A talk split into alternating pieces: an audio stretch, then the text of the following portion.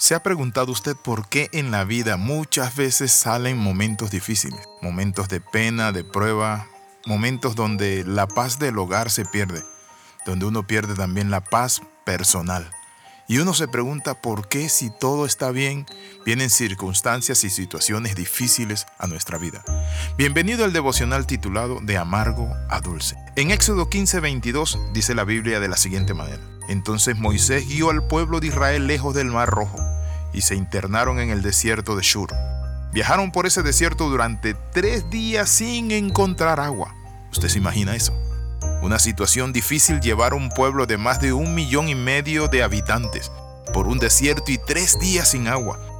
En la vida encontramos que a veces hay momentos de crisis, hay momentos donde no tenemos agua, hay momentos donde no hay recursos, hay momentos de escasez, hay momentos donde falta la salud, hay momentos donde el hogar se siente que está amenazado por muchos peligros y valga la redundancia, amenazas.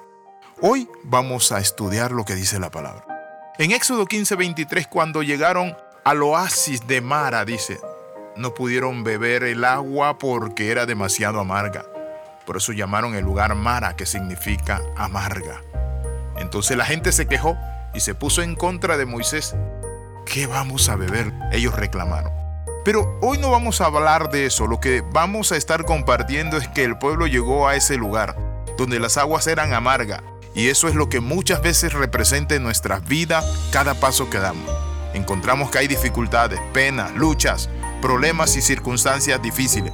Un hijo en el hogar se hace rebelde.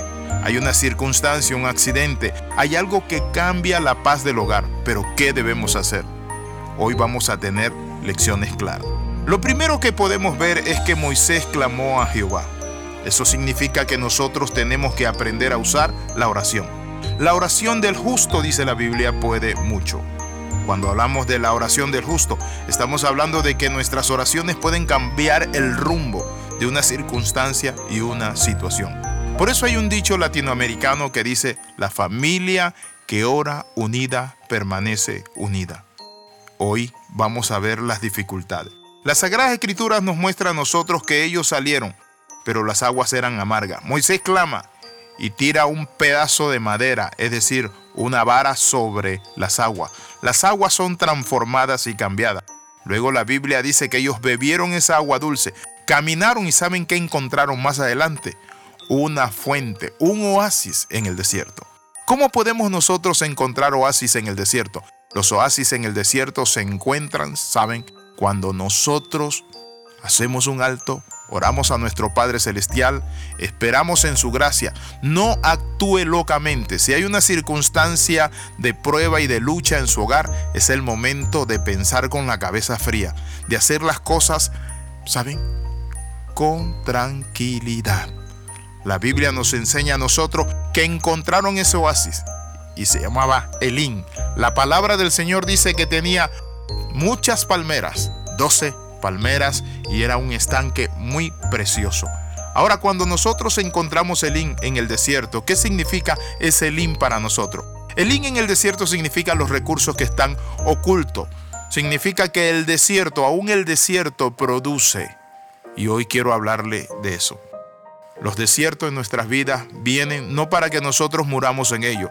Los desiertos vienen para que nosotros usemos el recurso más grande que tenemos.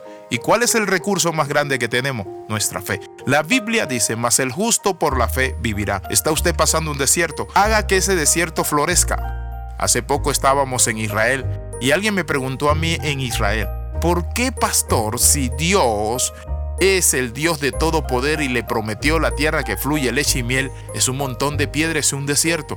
Y le dije, por eso mismo, porque Dios prometió a ese pueblo que ese desierto florecería. Tienes un desierto en tu vida, haz que florezca. Al mal tiempo, buena cara. Gózate en el Señor, alégrate, no te desesperes. Busca nueva forma de hacer las cosas, de negociar, de emprender, de lograr, de alcanzar. Se te cierra una puerta, 10 puertas o 12 puertas más Dios abrirá. 10 puertas o 12 puertas más Dios abrirá. Así que le invito en esta hora para que usted haga un alto. Para que usted, en lugar de murmurar, en lugar de pelear con otro, en lugar de decir qué desgracia, qué tragedia, por qué me pasa eso a mí, me echaron una brujería, tengo algo en mi vida, una maldición, usted pueda decir, este desierto que estoy pasando, lo voy a transformar en un lugar de estanque y donde hay palmeras. Oramos. Padre Celestial, en esta hora, Dios mío, nos fortalecemos en ti, en tu palabra, sacamos fuerza de debilidad y hacemos de nuestro desierto el mejor lugar donde hay palmeras, pero también donde hay estanques de agua, porque tu presencia está con nosotros. Gracias Señor, amén y amén. Recuerde, hay oasis en el desierto. Escriba al más 502 42 45 60 89. Nos vemos en la próxima y recuerden las 13. Comenta, comparte y crece. Le saluda el capellán internacional Alexis Ramos junto a uno de mis ayudantes, Jaciel. Bendiciones de lo alto.